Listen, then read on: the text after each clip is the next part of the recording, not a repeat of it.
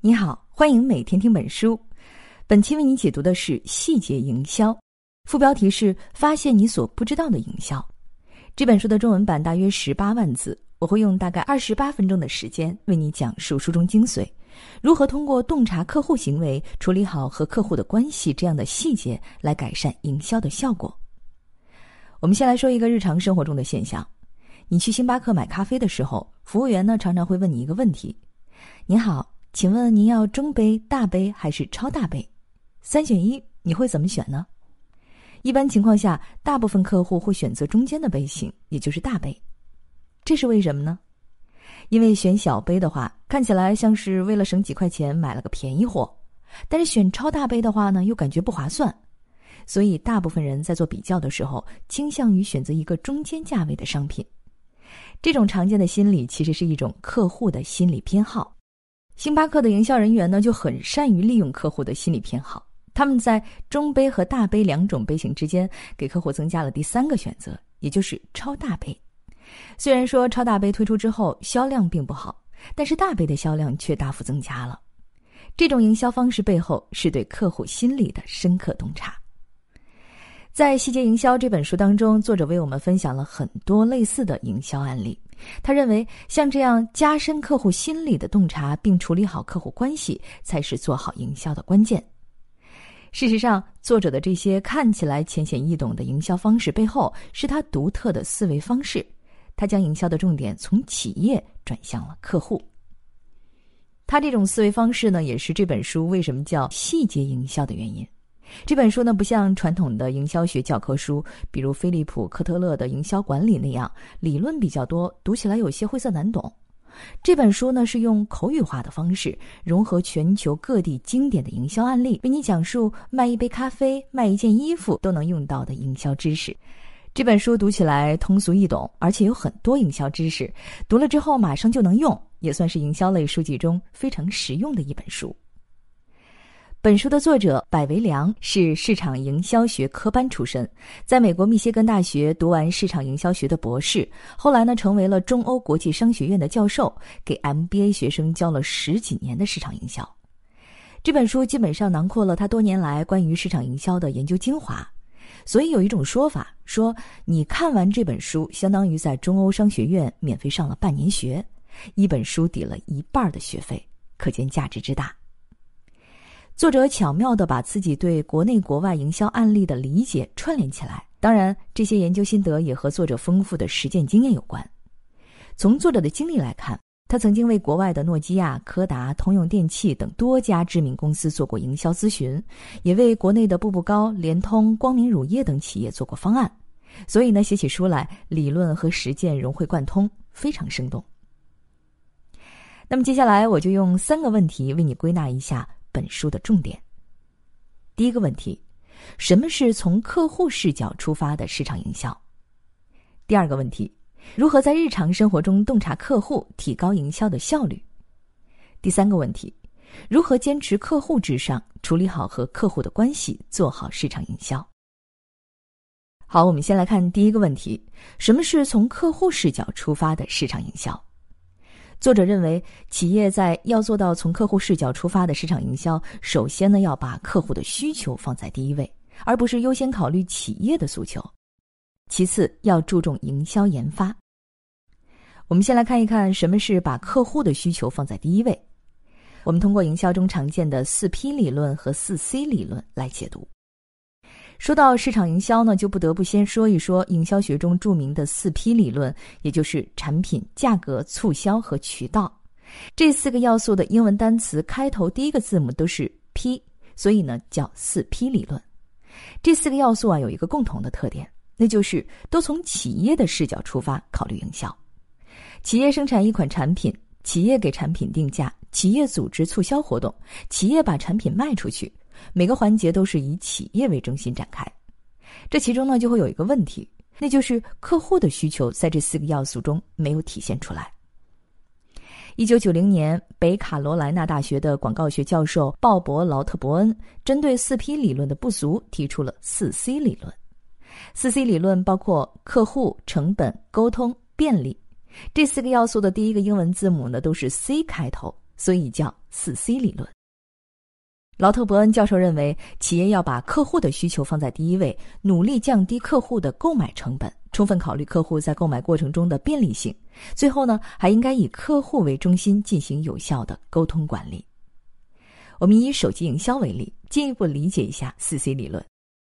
第一个 C 呢是指客户。所以，做好手机营销的前提是研发一款满足客户需求的手机，而不是从企业现有的产能出发，不了解客户需求就匆忙生产。从客户出发的企业在生产前呢，会先了解客户的需求。比如，面向老年人的手机，最大的需求就是功能简单、按键方便；面向年轻小女孩的手机呢，需要拍照好看、P 图方便。而对于商务人士来说，手机 P 图不是最大的需求，拿在手上有质感，能彰显身份，这才是刚需。这就是从客户的角度出发做产品，不同于四 P 理论中从企业现有的产能出发生产。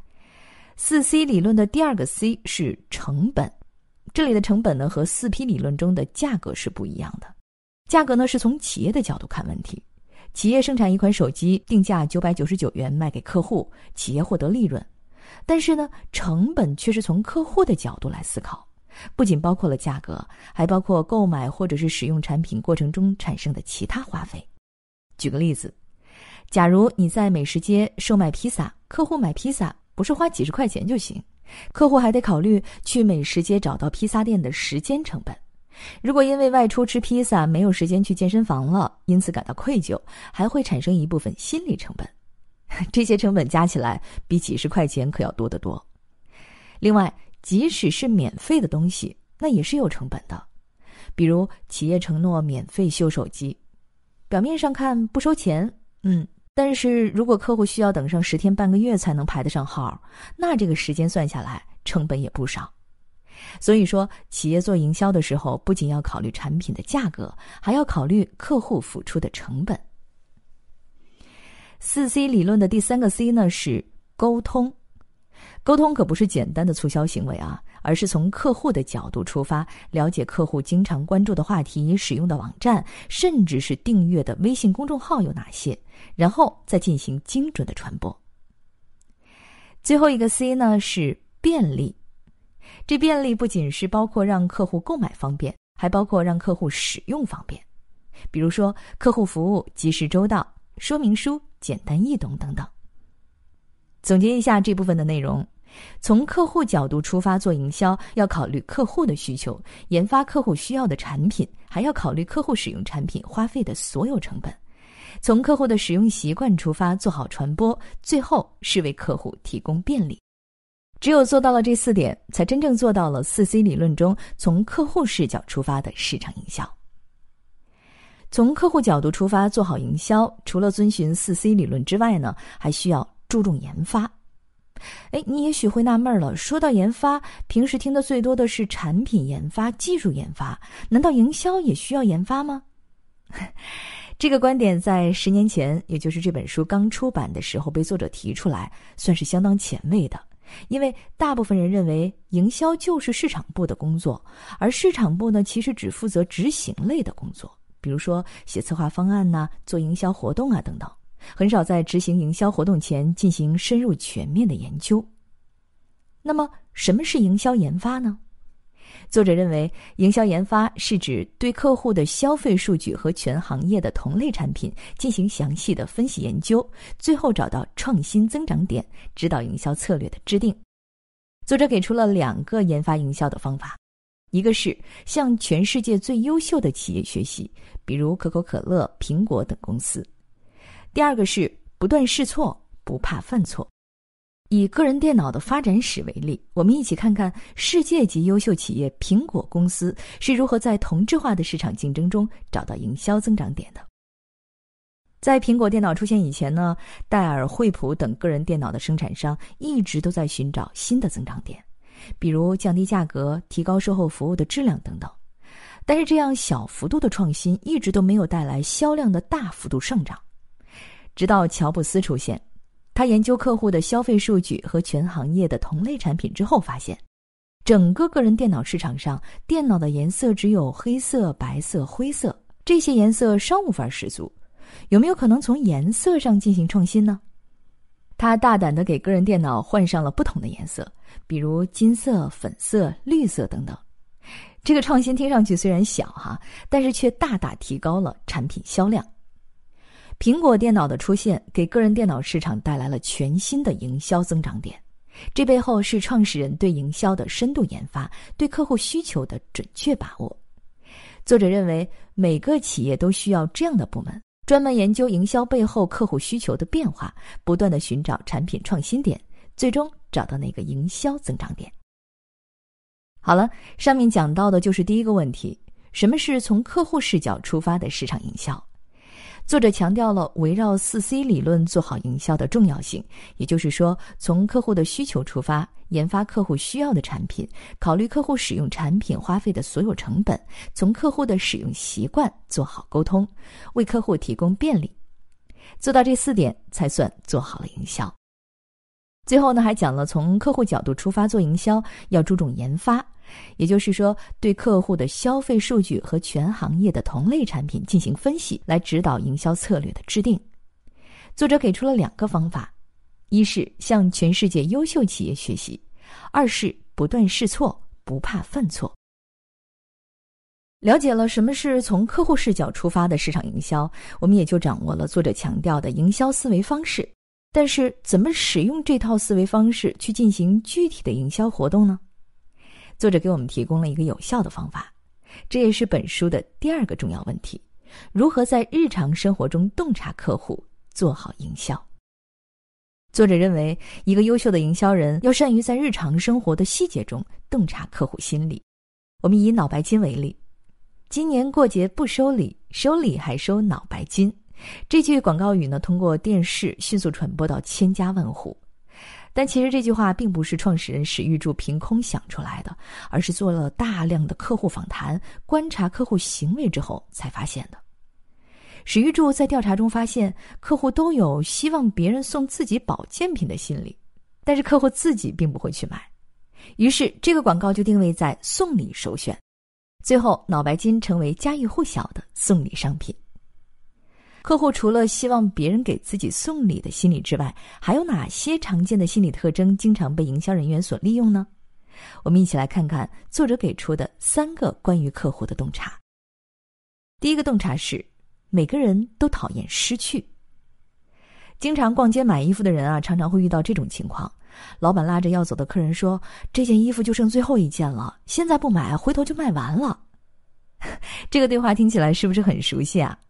如果客户不想失去马上到手的衣服，一定会立刻买下这件衣服的。也许客户并不是很需要这件衣服，只是害怕错过罢了。另一个现象就是，大街上常常有拉着横幅叫卖的人，最后三天亏本大甩卖，走过路过不要错过。这个广告语也是抓住了人都讨厌失去、害怕错过的心理。这两个现象呢，都说明讨厌失去、害怕错过，这是一种常见的客户心理。深度了解客户的这种心理，对于做好营销很有帮助。我们来看一看这种客户心理背后的深层原因。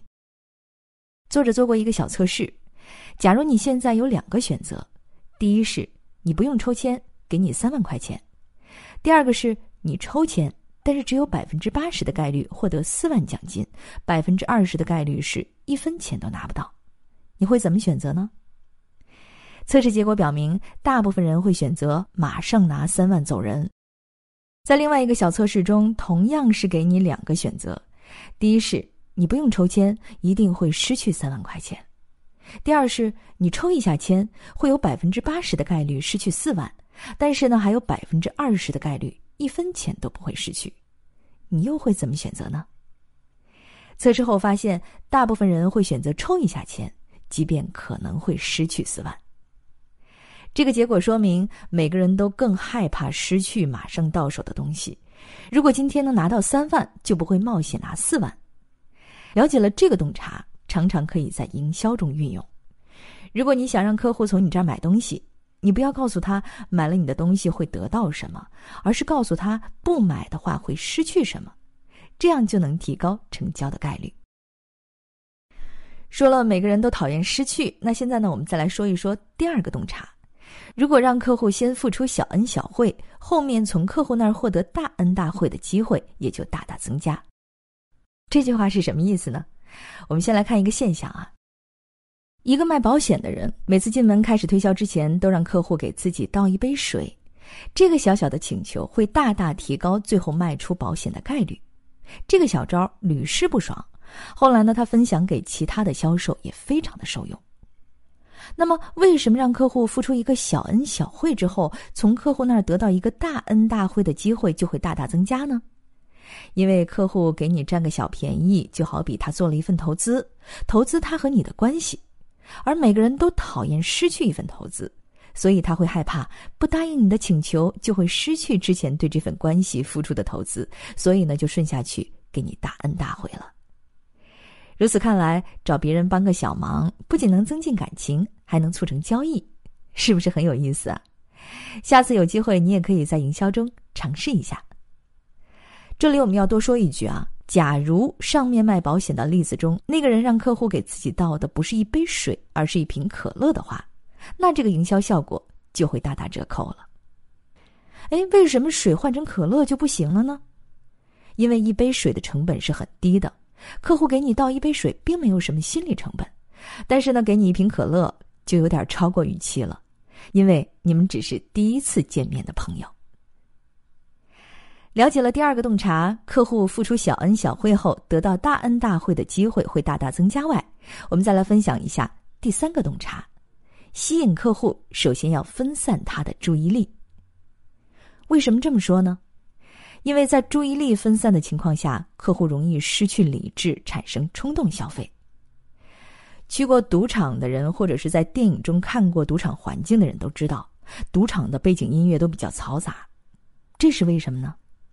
因为嘈杂的音乐可以分散注意力，促进非理性的消费。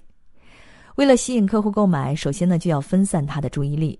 这个过程用现在流行的话说叫做洗脑。举个例子。保健品的销售人员特别善于运用这个技巧，他们常常邀客户参加他们公司的内部活动，几千人在一个礼堂里开始给客户讲故事。癌症病人吃了这个保健品之后，癌症都治好了。边讲故事呢，边播放悲情的音乐，让客户的情绪失控。几个感人的故事讲完之后，客户还沉浸在现场的音乐和眼泪里。这个时候，商家给客户一个现场特价，客户马上购买。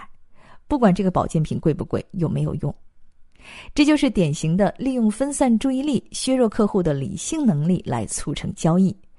企业分散客户注意力的方法呢，真的很有效，因为它降低了客户大脑的思考能力，在营销中是经常使用的。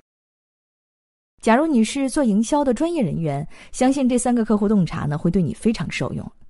当然了，这里需要提醒你的是，这些客户洞察并不是永远正确的。甚至大多数时候都不是正确的，因此，当你在运用的时候，需要具体问题具体分析。好，我们上面讲的就是第二个问题：如何在日常生活中洞察客户，做好营销。作者列举了三个比较常见的客户洞察：第一是每个人都害怕失去即将到手的东西；第二是先让客户帮个小忙，后面让客户帮你一个大忙的几率就会大大增加。第三是通过分散客户的注意力，能够削弱客户的理性思考能力，促成交易。最后需要特别提醒的是，没有永远正确的东西。这些洞察在营销中能不能用到，还得具体问题具体分析。除了要洞察客户，作者认为处理好客户关系也同样至关重要。好，那接下来我们进入本期的最后一个问题：如何坚持客户至上，处理好客户关系？做好市场营销。说到客户关系，每家公司的员工手册上呢，几乎都会写上这句话：“顾客至上，顾客就是上帝。”甚至在公司的墙上都会拉上这样的横幅，提醒员工为客户创造价值。但是真正做到的公司呢，却很少。那么，到底应该如何处理好和客户的关系，做好营销呢？作者给出了三个方法：一是站在客户的立场思考问题。二是聘用真正了解你们公司的客户当你的员工，三是做自己公司的客户或竞争对手的客户，体验自己公司的产品或者是竞争对手的产品。我们先来重点说一说站在客户的立场思考问题，因为这是一种先要掌握的思维模式。站在客户的立场思考问题，一方面需要从客户的视角看清行业全局，不要一叶障目不见泰山；另一方面呢，需要了解客户的真实需求，而不是一味的想当然。假如你是一家快消品公司的 CEO，你每天在办公室处理各种事情，为了方便思考。你在办公室放上漂亮的玻璃橱窗，然后把自己公司的产品放在橱窗里，每天面对产品思考公司战略。但是在现实世界当中，在各大超市陈列的快消品中，客户看到的是市场上所有同类的产品，包括你的竞争对手的产品。作者认为，你们公司的产品最多只占整个行业百分之十五的市场份额。所以，如果你每天在办公室看到自己橱窗中只摆放着自己的产品，那么你在思考公司的问题时就很容易蒙蔽自己。合适的办法呢，应该是把所有同类产品都放在一起，也就是客户在超市看到的真实的产品陈列的样子。这样呢，你每次思考的时候才能从客户的视角看清行业全局。另外，站在客户的立场上思考，还需要了解客户的真实需求。而不是想当然。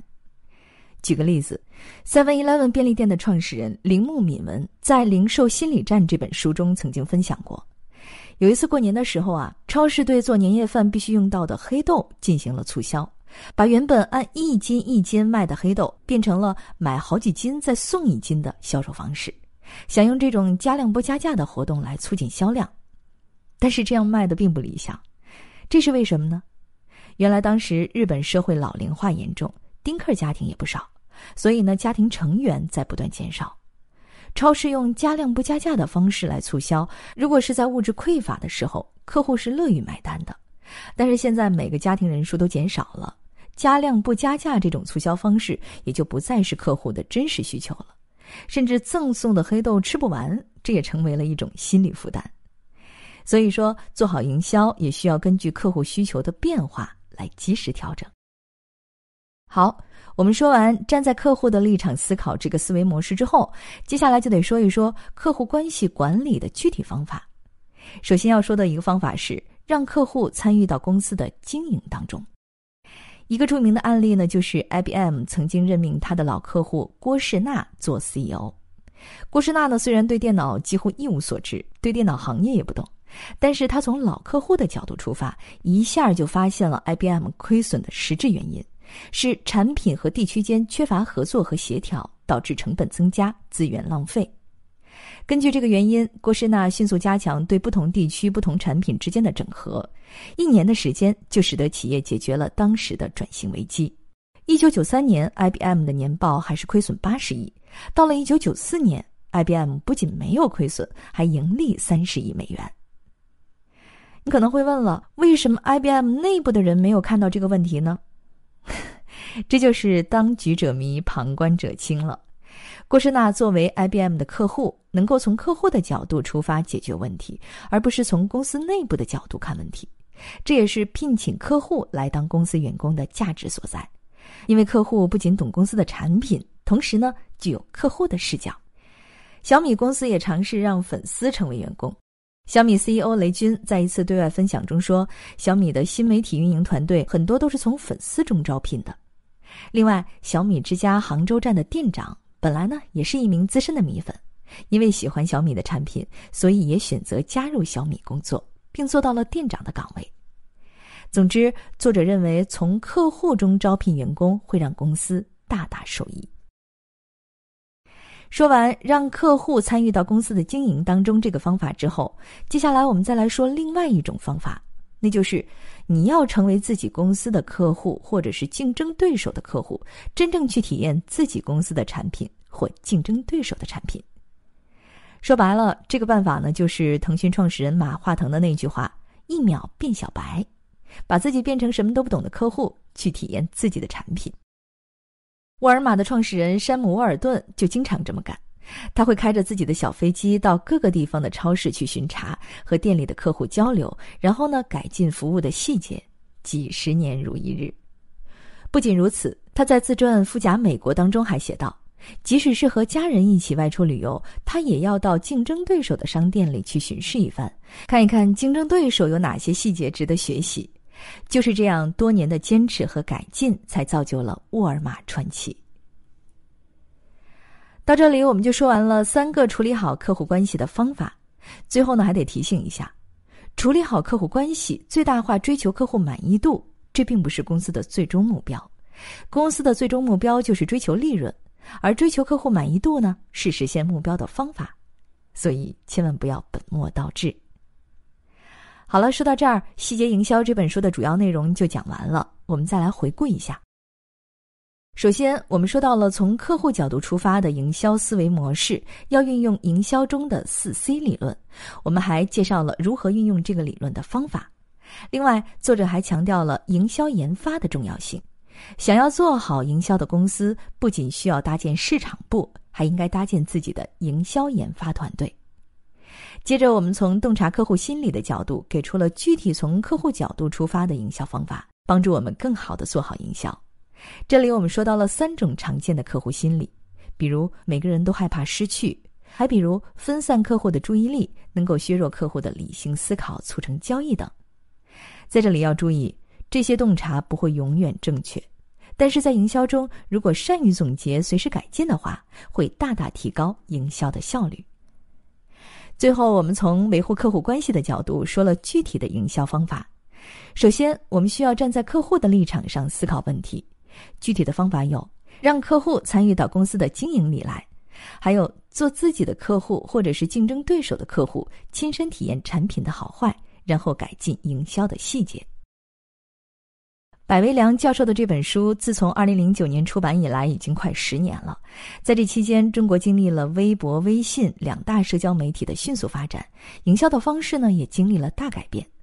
但是这本书在今天看来，依然不过是，因为时代在变，技术在变，但是营销的本质并没有变。从客户的视角看问题的核心理念没有变。这本书讲到的所有营销细节，用一句话串联起来就是。从客户出发，完善营销中的每一个细节，做好市场营销。就像著名管理学者德鲁克所说：“企业的唯一目的就是创造客户，客户的价值再怎么高估都不会错，在营销中更是如此。”另外，这本书所提到的营销研发呢，也体现了作者的预见性，因为二零零九年这本书出版的时候，提出研发营销的公司还很少，这在当时呢算是一个洞见。站在今天来看，其实很多企业的部门配置当中，除了市场部，还新增了数据部。那么这个部门呢，就是通过分析客户和全行业产品的相关，进行精准营销的一个后台支持。这也算是营销研发在现代企业中的体现了。好了，以上就是本期的全部内容。为你准备的笔记版文字就在音频下方的文稿里。恭喜你又听完了一本书。